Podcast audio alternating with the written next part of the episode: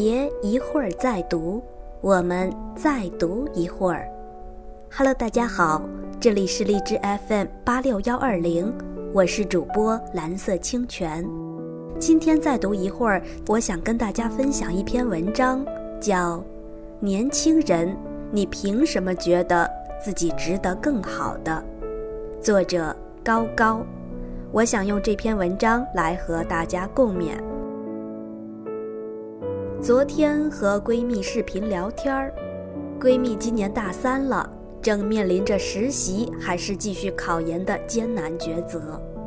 有一家名气蛮大的公司，正好来到张小姐的学校招本科毕业生。可是很巧的是，闺蜜觉得这家公司正招人的职位很辛苦。通俗点说，就是有点看不上眼；另一方面，也觉得自己相关方面的能力不足，无法胜任。于是，闺蜜便没有参加面试。而出乎意料的是，同宿舍里除了闺蜜以外，包括闺蜜觉得平时水平能力不如自己的几位室友，凡是递交了申请的，都通过了面试。而且顺顺利利拿到了这家颇有名气的公司的 offer。闺蜜嘴上不说什么，可是自然会觉得有点不舒服。我安慰她说：“如果你确定了自己要的是什么，那就不要后悔。”我看着电话视频那头的她，狠狠点头。闺蜜的想法我很理解。寒窗苦读十几年，好不容易考上大学，四年之后毕业，从起点开始的话，谁都想找一份起码不要太掉价，或者说能拿得出手的工作啊。我不由得想起朋友高先生的故事。高先生毕业已经十年了，刚从大学走出来的时候，他找到了一份虽然辛苦。可是前景在今天看来很不错的工作，但是在当时看来，和同届的朋友们相比，这份工作可以说灰头土脸，有点拿不出手。高先生当时很年轻，自然心高气傲，觉得自己能配得上更好的，起码可以找份能穿着西装打领带的体面工作。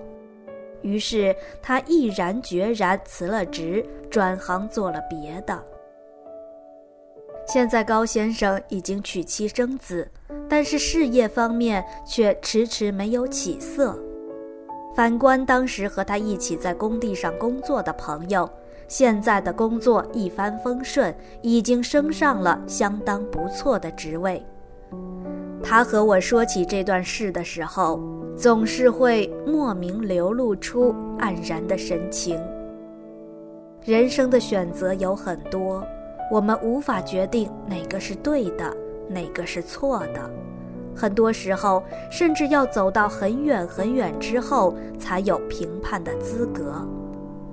我不会去 judge 高先生的选择是对是错，我只想。在听了高先生的故事，就开始会在自己做决定的时候问自己这样的问题：你凭什么觉得自己值得更好的？你对自己的能力高低有正确的判断吗？你清楚的知道自己有配得上那份更好的的资格吗？当时朋友 H 申请国外大学的时候。打电话跟我说，我要申请的大学一定要是全球 top 前五十，再不济也应该有个前一百。后来他稳稳当当拿了五六个别的大学的 offer，虽说不是 top 前五十，可是也是相当不错的学校。关键是几所大学他所报的专业都十分优秀。H 却看上去完全不激动，只因为他唯一想去的、自己神往的那所 Top 前五十的名校发给他的 offer 里是有入学条件的，他必须要先去那边读十个月的语言课。语言课浪费时间不说，还要花一大笔钱。我劝他，这所 Top 五十的大学最好的专业是金融，不是你的这个专业。不如从拿到直接入学资格的大学里挑一所吧，省了时间又省钱。H 摇头说：“我不想出国读个国内也没人知道的大学，要读就读最好的。”他咬牙下了决心，然后毅然决然地去了。结果并不好，十个月语言课结束。他没有通过最后的考试，只能继续读十个月，入学时间也被推迟了一年。而最可怕的是，他依然对于下一次的语言考试没有任何信心。他打电话给我，痛哭，说自己压力好大，好想回家。拿名校 offer 自然是一件很值得骄傲的事情，毕竟谁都好面子，谁也都有虚荣心。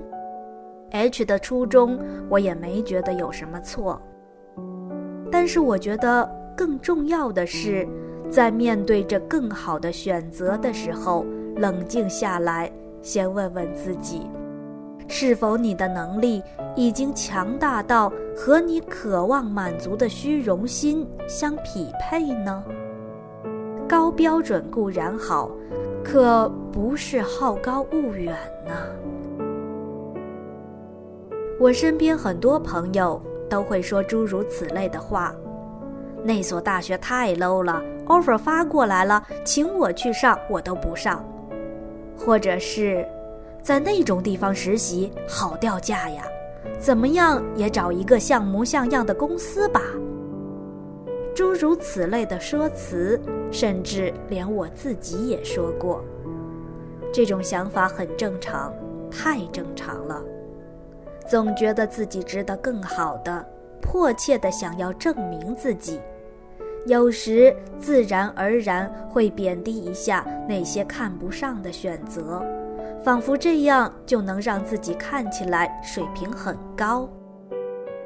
的确，有时间、有精力、有勇气、有拼劲儿，这些都是我们追逐那些更好的选择的本钱。可是，比起树立远方的目标，更重要的要先确定自己脚下的起点。找准自己的定位，才能知道真正适合自己的是什么，自己努力的方向是什么。如果对自身优势和缺陷没有一个清晰明了的认识，那么永远都只会是一个眼高手低、错过机遇的人。我们值得更好的，但不是值得更好的机会，而是更好的能力。最后一句话写给我的同龄人和我自己，与你们共勉。